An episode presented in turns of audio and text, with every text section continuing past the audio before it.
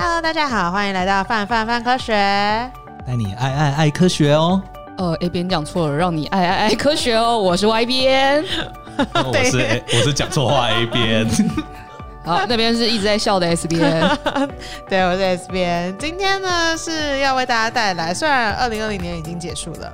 那开春第一集呢，要为大家带来有趣的，就是年末盘点时间。我以为是我们要唱，开始唱新年歌，一路唱到就是农历 年，过了一个大年头，完完全没没默契。默契。然后再一次，呃，每条大街小巷，每个人的嘴。OK，这边要把我杀了。好好，我请继续。他们两个都有奇怪的电波。哎，我们刚刚就是没 C，我们怎么没 C，这样我们唱了两首歌。你可以跟我们一起，对啊，你可以跟我们一起唱啊。不要，不然我们来唱圣诞歌。够了，不要不要圣诞歌。总之，因为二零二零年实在是一个很棒的一年，不要说很棒，不不好吧？没有，应该说告别二零二的告别二零二零年，其实蛮让人觉得。蛮快乐的，没错，就是啊，终于熬过了这一年，我还活着，真是太好了。对，而且因为就是到大家都会在讲说，因为都会觉得二零二零年是谷底，然后所以你就觉得反正明年不管怎么样都会更好这样子。但是现在是过到第四天，就是大家有觉得过得比较好一点吗？呃，美国的那个 确诊人数突破两千万，英国的变种变种病毒。英国那里的变种病毒好像状况还有点不太明朗，但大家开始打疫苗了，没错，对，可能好一点。然后，所以呃，每年呢，其实像是比如说 Science 或 Nature 这些科学期刊，他们都会盘点，就是前一年的科，诶，应该说当年度的科学大事。嗯，然后我们其实每年也会帮大家稍微整理一下，所以今天其实就是来分别带来来自 Science and Nature 的科学大事之我们比较有感觉的。对，是，也是可以外卡补充啦。我觉得有些东西，有什么别的东西的话，嗯、好，那就从 A 边先开始吧。从我吗？对啊，你写的最多，你写了两篇呢、欸。你谈了，你谈了我的份，我快，我快哭了。没有，你也要写哦。我这个脱稿王，你也要写哦。我二零二零，二零二一年，二零二一年就立志成为脱稿王。好，那我就立志成为追稿王。你应该立志成为什么都不做的人。然后，当你什么都不做，你就完成愿望。你那个，你的那个什么都不做悖论。我那时候，哦，对啊，就是什么都不做，你就我的新年愿望是。呃，我不会完成任何一个新年愿望。可是这样的话呢，我就完成我新年愿望，所以我啊，算了，不要了，就是无限回圈了。完成了你的新年愿望，但你的愿望又是你不要完成新年愿望。没错，就会无限的回圈，然后我就会坐着就完成了无限多个新年愿望。没问题。看人生是不是很简单？啊，如果可以简单，谁想要复杂？啊，我跟 S 边也是电波有对到，电波对。好，来吧，挑一个你觉得你在那个科学大事当中最印象深刻的其中一个。哦，今年的话，物理学的突破其实蛮多的。然后我本身是学物理的，所以我看到之后觉得蛮神奇的，就是过去一些理论上的东西，居然都被挖出来了。对，像是他们呃，今年 Nature 上面有发表一篇，是他们找到了一个是在量子力学理论中会出现的粒子，叫做任意子。那这个东西是什么？呃，就是青菜口。对，青菜 口，它它很神奇，就是因为在量子力学里面，我们会把就基本粒子，我们会分成两类。一种叫做费米子，就是跟电子一样，然后另外一种是，不是助手，助手，然后另外一种是玻色子，就是我们之前可能在找的。好停止，停止。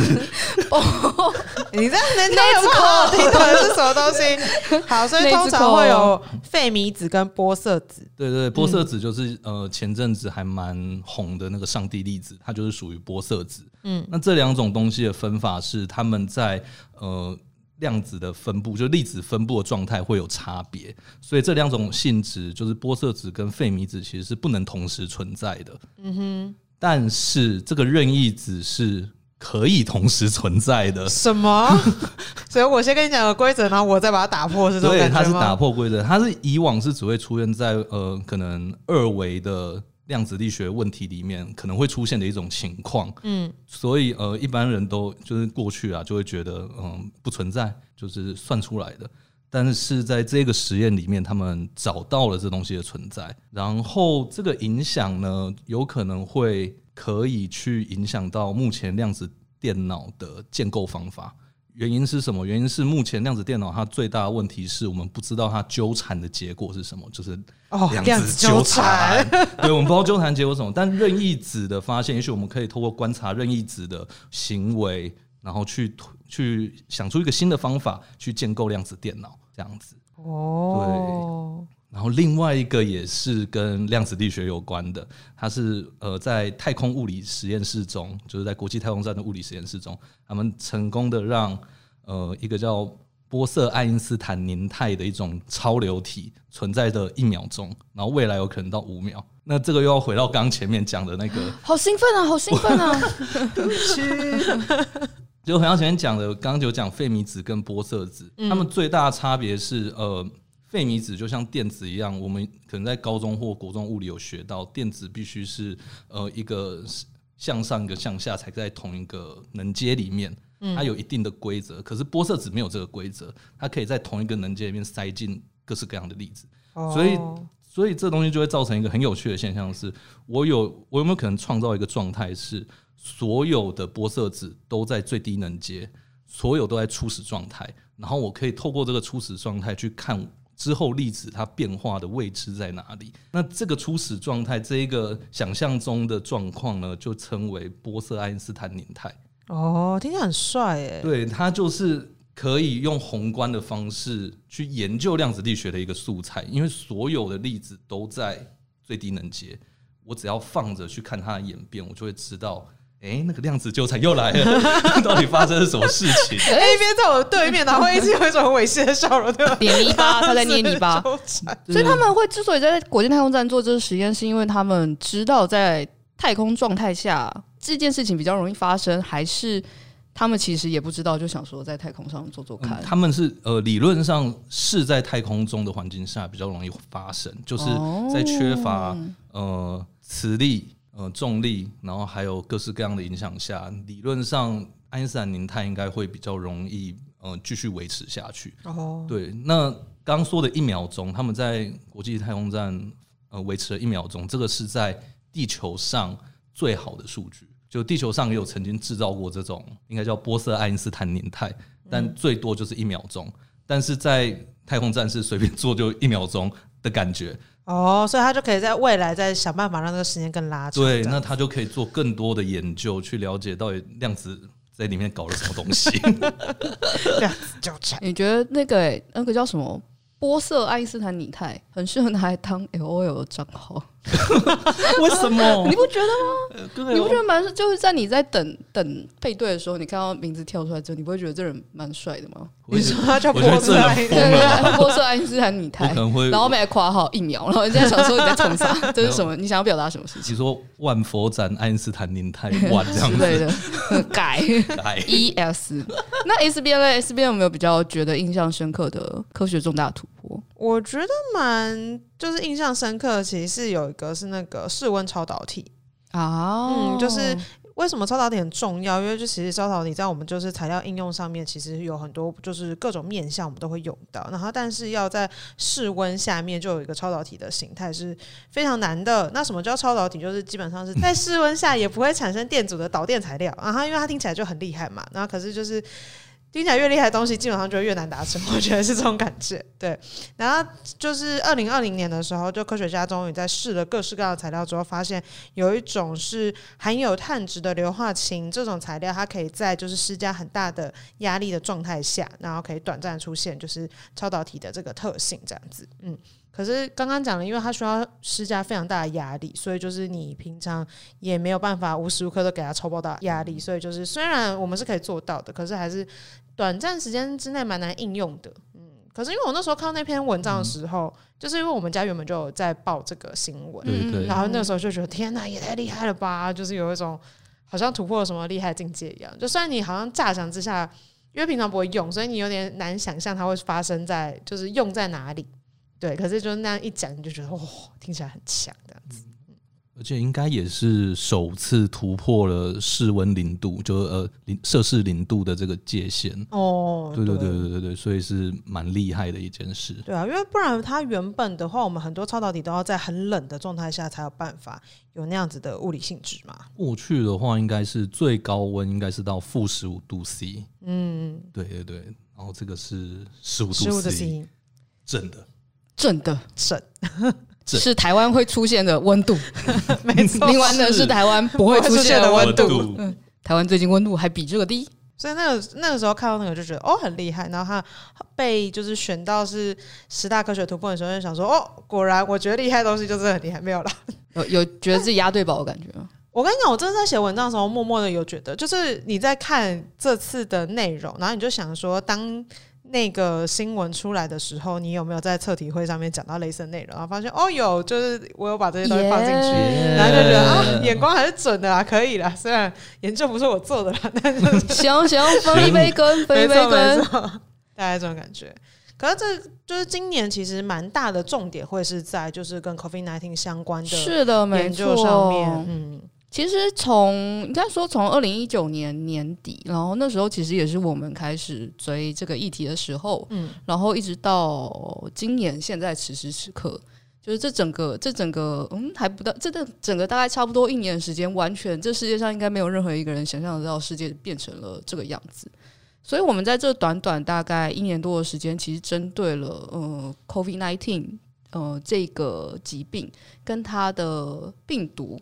SARS-CoV-2 其实有有了非常多的不一样的认识，然后你也可以从这段历程当中感受到了，就是科学当它快速进展的时候，砰砰砰长什么样子。那同时当然也会有当科学它砰砰砰必须要快速进展的时候，有什么荒谬的事情发生。嗯，那我们今年啊，包含其实第一个就是发现了，哎，不应该算今年，应该算算今年吗？去年了，去年的时候发现病毒。但其实应该是今年的年初的时候，哎，不对不起，都去年了，对不对？前年前年发现了病毒，新年快乐，新年快乐，新年快乐，都会忘记，就是。什么时候？大概差不多什么时候才会记得？就是今年，我觉得过完一个月。今年是去年，去年是去去年。但我之前比较容易是过完农历年的时候，好像才才真的会不会一直写错日期。行了，今天第四天，原谅我。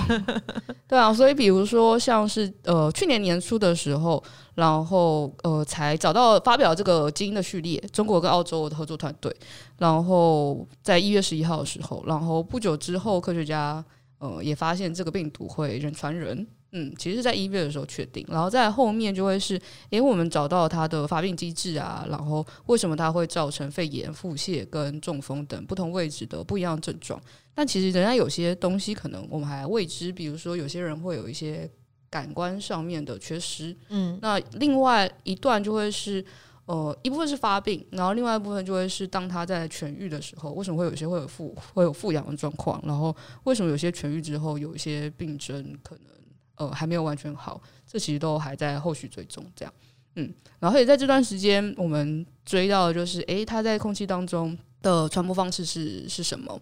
然后另外一个，其实现在还未定的事情，就会是病毒的起源到底在哪里？那一部分对对对对，一部分就会说可能是蝙蝠。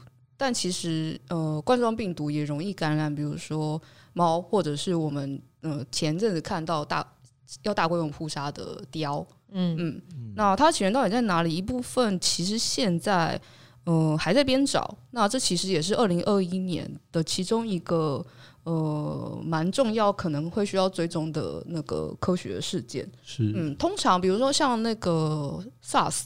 SARS 的那个病毒，大概约莫是我们在去年或前年其实才差不多知道的，嗯，嗯，但呃，有科学家预测，我们可能在今年的年底，有可能就有机会知道到底病毒的起源是哪里。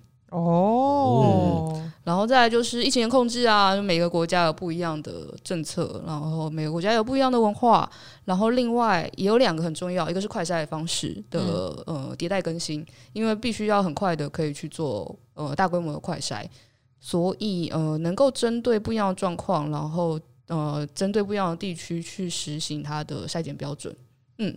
那比如说像前呃，大部分最快的是比如哎最准的应该是用用 real time PCR，但也有看 到有些国家他们会在那个机场第一线用的方式是拿狗狗去闻哦，对对对对，狗的可以闻就是汗水，然后闻到哒哒哒哒哒之类的。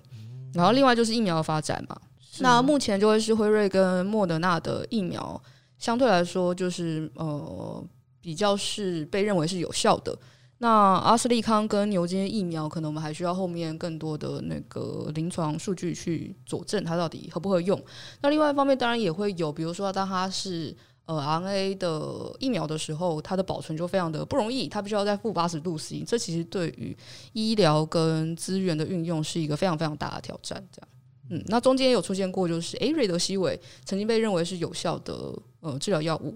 但后来在十一月的时候，WHO 也建议说不要使用瑞瑞德西韦。那后续有一些其他治疗方式的呃更新跟进展。那当然，因为二零二零年是一个被大把大家放倒的一年，所以有非常多的呃一些科学研究就这样子可能被迫停摆、停摆跟中断，尤其是一些必须要去现场或者是各个国家南来北往的科学研究。对，如果你也是这个。被荼毒，我不知道算被荼毒吗？我觉得蛮算被害到的。因为我们周边就有一些被害到的的研究生们，就是你们辛苦了，然后也欢迎跟我们吐苦水，这样。没错，而且因为就是其实刚刚有讲到说，就是这么大的事件，其实真的对于整个科学界来讲都有很大的影响。然后尤其是其实我们在这个过程中，因为就我们家很早就开始在看相关的新闻嘛，然后就会是你直接看到大家都很努力的想要找出答案。然后有些东西是，比如说一开始没那么确定，像是之前传播方式啦，然后跟到底会不会人传人啊，在一开始的时候其实都是不确定。然后你就会感受到，就世界各地的科学家都很努力想要。加紧脚步，然后想要去找出答案，这样子，对，大家真的是辛苦了。还有没有哪个科学大师是 A 边跟 S 边比较印象深刻的呢？因为其实今年就有一些比较也有跟政策有关的，比如说呃，美国总统大选，然后因为正好也是在处理疫情的这一年，所以就有蛮多事情。然后跟就是英国在二零二一年正式离开欧盟。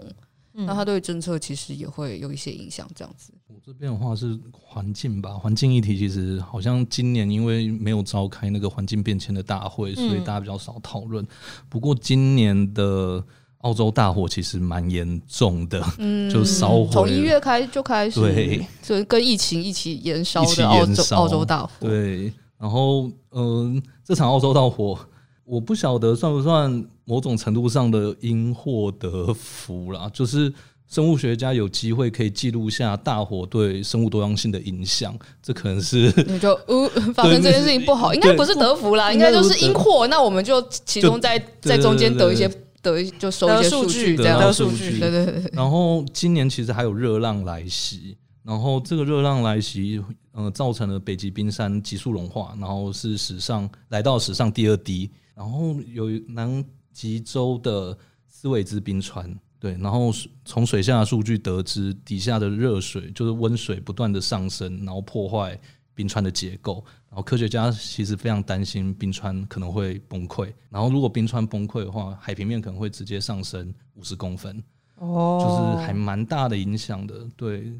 可是都被疫情盖过去了，就大家比较少。大家的确对疫情的关注程度蛮高的，毕竟也真的是实际上影响大家生活蛮严重的。对。刚刚讲到很多环境相关的科学，我也想到，就是 Science 那边他也有特别提出来说，就其实，在二零二零年的时候，科学家做出了关于就是气候暖化更明确的预测。因为就是我们之前的话的气候敏感性，就是什么是气候敏感性？就是指说，如果我们大气中的 CO2 的浓度在就变成工业化之前的两倍，然后如果给它一段时间平衡的话，然后最后地球会上升的那个温度。大概会在哪里？然后过去就是几十年前的时候，大概四十多年前，然后那时候的气候科学家他们提出的数据就很广泛，是从一点五度 C 到四点五度 C，你就觉得嗯，听起来就是对，它就是真的差很多。就要么就是大家就是会大家一起死光光，会有很大的灾难，跟就是其实啊没什么差。那他们后来就是这经过这几十年来的就各种数据的收集啊，然后比如说去研究各种就比比如说冰芯啊，然后等等之类，那他们把这个范围缩小了，然后缩小缩小到哪里？大概是二点六度 C 到三点九度 C 之间。所以基本上就是，其实我们现在蛮能够确定说，它对于我们会有蛮大的影响。嗯，然后。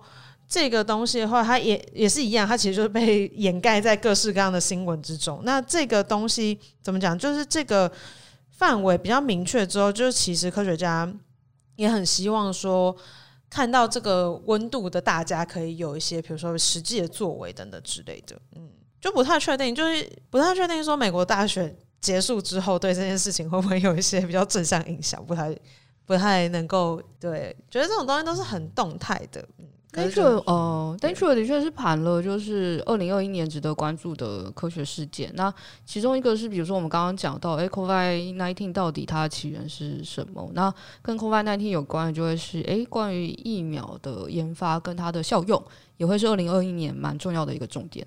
那另外一个，其实就沿着刚刚 A 边跟 S 边讲的，关于气候变迁，那听起来好像，比如说，至于我们个人，我们能做的事情，好像。非常之微小，没错。但二零二一年也被认为是对应气候变迁非常重要的一年。一部分原因是，就是当然，呃，根据 Nature 说，他就会说，因为呃，拜登选上了美国总统，所以他会重新回到就是巴黎协定。那另外一个也是，就是明年的，哎，不对，又是明年二零二零，应该要不小心讲成明年的人、嗯、要打手收。好，然后比如说，呃，在二零二一年的时候，十一月要举行的联合国的气候大会上面，理论上应该各国要提出新一轮的，就是针对温室温室气体排放减排的一些呃宣言，就是他们决定要新一轮的那个承诺是什么？嗯嗯，那这是二零一五年签完巴黎协定之后的第一轮承诺。那另外就是欧盟跟中国其实也。制定了一些计划，然后他们说可能到二零五零年到六六零年的时候会实现碳中和。所以其实各国跟各个科学家跟关心这件事情，其实都在看，呃，美国怎么处理这件事情，然后各个国家在这样新的联合国的气候大会上面怎么样子去做承诺，这样。然后另外也有比较大的事情，其实今年已经，其实今年就已经开始了啦。嗯、呃，一些是跟太空有关的。对啊，今年另外一个蛮沉，也不是说科学突破，应该是科学沉痛，就是那个 哈雷西博望远镜与我们说再见。就是说，二零二零年。的，不知道，对对对对对对对，RIP 的 list 里面就对呀，我就觉得 RIP list 应该放他吧，就是他这么令人难过。那明年最。一个令我们蛮期待的就是那个詹姆斯韦伯太空望远镜要升空，嗯，嗯，然后本来说是呃今年的，我刚刚是不是又说成明年了？没错，啊，贝贝，好，今年本来说是今年三月要升空的，但因为疫情延到了十月，好期待。然后你会觉得很期待它升空的时候，你想要看倒数，然后你就会想到今年那个要去火星的太空船倒数的时候，根本没人看，你知道为什么吗？你知道那天同时发生了什么事情吗？不知道什么事情，那些李登辉过世。哦，于是隔天之后，全台湾新闻铺天盖地，就是被登辉阿北，就是啊，我很值得被洗版，很值得被洗版，对对对，但是火星火星火星议题就就对就被消失了，这样。所以明年啊，其实不论是呃中国，其实中国也有要发射，就是火星载具到，哎，发射载具到火星。那美国也是，然后还有其他各国，所以应该二零二零年会蛮多计划跟火星是有关的。目前这边的话，就是二零二零年七月的时候就有三座探测器突破大气层了，对，然后他们分别是那个阿联的希望号，他们突破同温层了吗？他们还在我们科学的同温层中，没有突破同温层，地球的同温层，同温层有同温层，对，但他没有离开，就是还没有离开大家的同温层，同温层，对对对对。然后还有另外一个是中国的天文一号，然后以及美国的毅力号，那他们其实分别有三个不同的任务。对，希望号他们是要去火星探测火星天气的，呃，所以他们不会登陆，他们就是在火星外面环绕，然后收集大气数据。嗯然后毅力号的话是要带回火星的岩石，那这个火星的岩石其实呃是想要来考证，就是火星是否有可能会有生命存在，因为他们是要去火星可能有海洋、曾经有海洋的地方去挖掘石头。对，然后天文一号的话是中国首次要登陆火星，所以对他们来讲只是一个呃 前瞻的计划，就是先探探路到底要怎么登陆比较好，对，插个旗。那除此之外呢？呃，今年十月的时候，NASA 的小行星探测器通常会叫冥王号啦，但我，我自己比较中二，我会喜欢叫它欧西里斯号啊。对，我也喜欢欧西里斯号，欧西里斯听起来欧西里斯号比较帅，是真的蛮帅，也是适合当 LOL 账号。没错，这样你看就知道是朋友啊，在同文层内的朋友。没错，对。欧西里斯号十月不能一起打 LOL，还可以一起、呃、算了，还可以一起聊科学啊，可以一起聊科学，聊天文发生了什么大事？没错，对。欧西里斯号呢，十月的时候接触了一个叫 Bennu 的小行星，对，然后并且有成功的采集到了灰尘，对，但是它不会是第一个采集到的。你可以在家里跟妈妈说：“妈，我也采到灰尘了吗？”他采到了啦，采到灰尘啊！哎、欸，你的 没有，我的意思是说采到灰尘就是。呃，他在小行星上面成功收集了灰尘的样本，你也可以在家里，嗯、然后妈妈问你说你为什么还不起床的时候，说我在采集采集灰尘采集灰尘的样本。你想，你到底想要研究什么？你想要研究你的皮质老化的程度吗？你 你家的灰尘不都是皮质吗？呃，对，没错，是吧？是。呃，请看我们的一月，不是？哎哎哎，等一下，爆雷了！没有没有没有没有没有。那他不是第一个，那谁是第一个呢？嗯，日本的。准鸟二号啊，他的名字也很帅，其实。对，海亚布萨兔，海亚布萨兔，硬要念，硬要念。我有买他的那个透明卡的那个小模型。哇塞，你居然，你居然蛮合理的吧？就是合理。对啊，然后那时候去，那时候去什么？我忘了去未来馆还是应该是未来馆。然后他们就把他们家几个就是发射出去放了，就是各式各样的模型跟周边这样。日本人做的好，日本人做的好，什么都可以卖。没错，嗯，然后不过也有那个，虽然它是有带着小行星的灰尘样本，但是也有一些我自己看到了啦，新闻指出它可能不会被当做研究用途。为什么？不晓得，就是他是不是他是不是也在枕头上面拿到的？对，有可能，我不知道，反正总之。Nature 上面是写说会作为研究用途，然后会带回来，但是某些新闻跟文献里面是写着不会，所以我对这件事情呃有点疑惑。如果有谁知道到底是怎么一回事，欢迎欢迎告诉我，告诉我，然后投个稿，感恩。对，然后另外一个是登月，中国登月了，没错，嫦娥五号，嫦娥五号他们去插旗了，他们也插旗了，对。但这一次他们不是单纯的插旗，他们选择降落地点蛮有趣的，是在风暴洋，月球正面的风暴洋。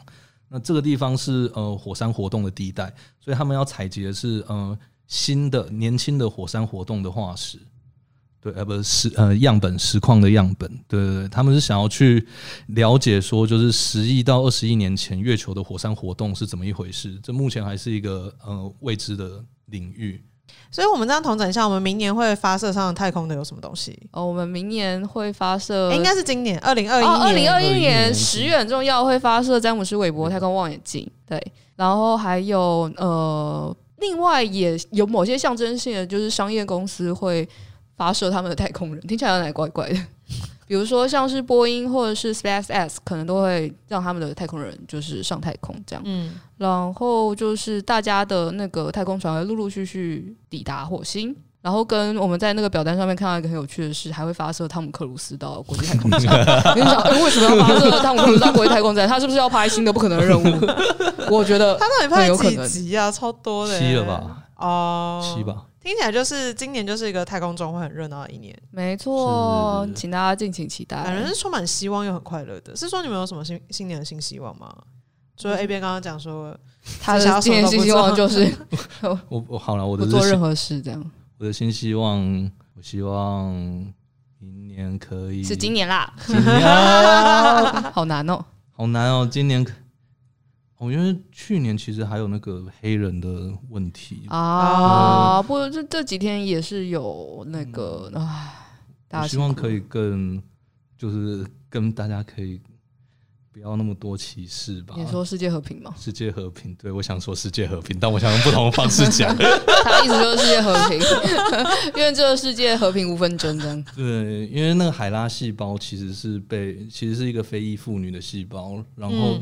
一直以来都没有人就是付他们，就给他们任何的回馈，然后所有的研究者就任意使用这个细胞，然后创造产值应该有好几十亿美金。因为像是呃小儿麻痹疫苗啊，或是化疗的方法，都是从这种细胞来的。对，然后今年正好有一个团体借着有一个研究室研究所，正好借着黑人这个歧视的问题，然后就对他们进行了。捐赠就是给他们钱，然后就是试图要赔偿他们。对对对对，然后我也希望之后可以有更多类似的事情。哇塞，他好大爱，我不应该 Q 他的。我想说 Q 我，我们应该把你当结尾的。啊、再接下来，我们的愿望不就越来越小吗？我希望泛科学的会员可以到嗯一百万好了，一百万是全台湾人口的两千三百万分之一百，去了两个零二三分之一。我希望每二十三个人就每二十三个台湾人就有一个人是办科学的会员。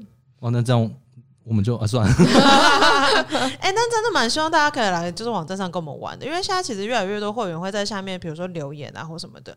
然后因为我们现在的会员系统，你只要留言，然后或者是跟我们互动，其实都会就是后台通知，我就不太需要怕就是漏讯息。对、啊，因为在其他的社群平台上，嗯、其实有的时候都想说，哎，这个我看过了没？那个我看过了没？就会很紧张这样子。尤其是那些东西，有时候一刷就刷掉，就留不下来。可是现在我都可以看到所有记录，就快乐，而且追踪的时候，它就会。最终的不论是标签，或者是作者，或是分类，他就会通知你要看文章。没错。然后于是我发觉我追踪太多东西了。你会一直被通知到 是不是？没错。怎么办？好想退追踪。我一天我一天没追没打开就三十五个通知。没错。然后想说等等，我们是不是应该把它统整成一个啊？你可以一键已读啊，你可以不用每个都打开。但它就会跟留言混在一起啊，你就会想看有人留言啊。哦。对啊。作者虚荣心。作者虚荣心，希望看到大家留言以及。给光点，真的，以及按收藏，没错，一键三连哦。哎，没办法哦。哎，没办法吗？我 现在没办法一键三连啊！你要三连三连。光光点收藏加留言哦。哦耶耶！要一键三连哦。啊，我们拿这个当 slogan 好了。哎，所以 SBN 的明年，哎，不是今年的新愿望是什么？我这个月的新新愿望是要把《爱的迫降》看完。哦，嗯，好像很快。那我今天我今天的新愿望是我再也不会讲今年是明年。好，那我我也要讲一下，我今年的新愿望是我不要再道歉了。不是，你该道歉的时候就要道歉啊！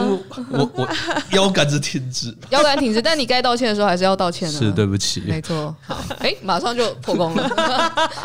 好，那你的新年新愿望是什么呢？欢迎跟我们分享哦。对，然后希望是跟科学有关的啦，没错，或是跟泛科学有关的啦。嗯、呃，跟泛科学有关的，记得来留言哦。没错，这样我们才会知道哦。这样说不定我们就可以实现你的愿望。哎、欸，应该可以耶。没错。呃，我想一下，可以对我们许什么愿望？他如果要我们办活动，或者他想要见我们本人之类的，嗯、或是他可以哎、欸、见我们本人吗？那我们要跟他维持社交距离。他如果说见我们本人，但不维持社交安全距离，安全，他要如何在不维持社交安全距离的时候跟我见面？他就直接冲过来站在拥抱一公尺内，这样不要太近了，